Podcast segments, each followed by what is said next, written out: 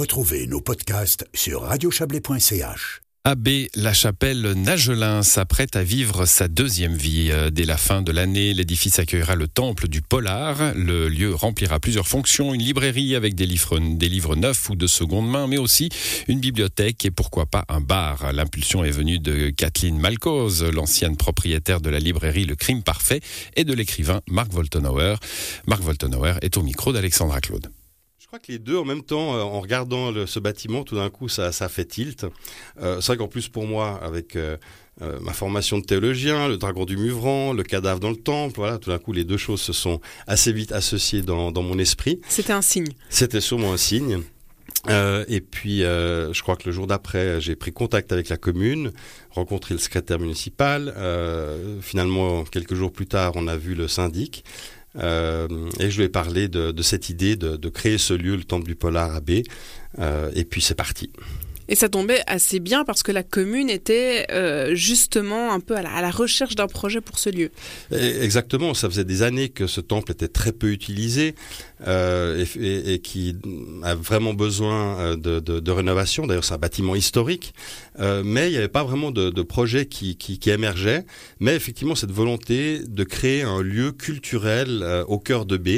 Euh, donc finalement, les intérêts se sont, croisés et puis on a très vite euh, discuté avec l'ensemble du conseil municipal qui a adhéré à cette idée, euh, qui a été plus loin euh, pour en parler avec le conseil communal parce qu'il fallait avancer pour pouvoir faire un devis par un architecte pour cette rénovation, ce qui est en train d'être fait maintenant. On reparlera vraiment de, on va dire, du bâtiment lui-même, mais concernant donc les activités, alors on l'a compris, librairie euh, de, de Polar, euh, mais pas seulement. Mais pas seulement.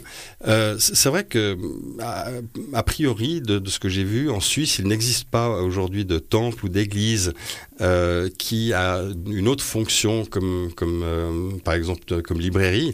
Il y en a ailleurs en Europe, mais pas en Suisse. Donc ça sera un lieu assez unique. Euh, L'idée, bien sûr, c'est d'intégrer dans ce lieu le crime parfait avec euh, une collection de, polars d'occasion, avec une bibliothèque, parce qu'il y a à peu près 8000 polars qui sont plastifiés que les gens pourront venir emprunter. Mais du coup, on va aussi vendre du livre neuf. Ça, c'est un des aspects. Et puis l'autre idée, c'est d'en faire un lieu de vie. Donc les gens pourront y venir aussi pour boire un café, boire une bière, pour lire un livre, pour rencontrer d'autres gens. Euh, L'idée, c'est aussi qu'il y ait des événements, des conférences, euh, des, activités culturelles, aussi faire des expositions, par exemple, d'artistes. Donc voilà, on va intégrer un peu différents, différents éléments et différentes collaborations, notamment aussi avec le CEMO, euh, la plateforme jeunesse euh, son directeur est membre aussi du, comité qu'on a créé la semaine passée.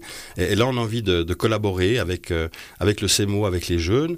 Il y a aussi quelqu'un, Olivia Cutruzola, qui est officière de police à la police cantonale vaudoise. Et là aussi, on imagine des collaborations. Donc, c'est aussi un lieu de, de connexion.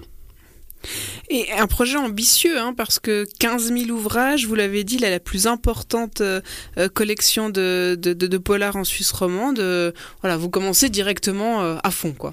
Oui, voilà, je pense qu'il faut, faut être ambitieux. Euh, c'est un magnifique lieu. Euh, je pense qu'il y, y, a une belle dynamique aussi dans cette commune de, de B avec d'autres projets comme notamment celui de, la brasserie La Mine, qui est une coopérative. Ils ont commencé il y a quelques années à brasser de la bière entre amis. Et euh, cette année, ils vont ouvrir euh, un, restaurant, brasserie vitré, où on pourra en fait voir euh, la fabrication de la bière. et on voit que voilà, il y a plein de projets aussi, il y en a d'autres hein, qui, qui, sont en train d'émerger ou qui existent déjà depuis quelques années à B. Et je pense que ça s'inscrit parfaitement dans cette, dans cette volonté et cette dynamique.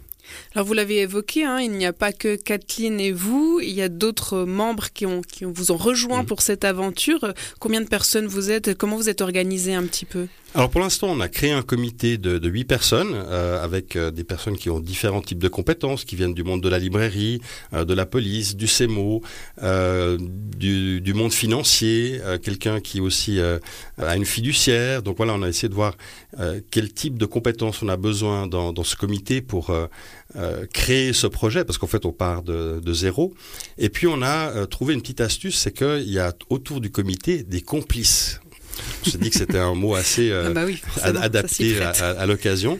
Euh, des personnes qui ont aussi envie de s'investir dans ce projet et d'amener leurs euh, compétences au service de ce projet.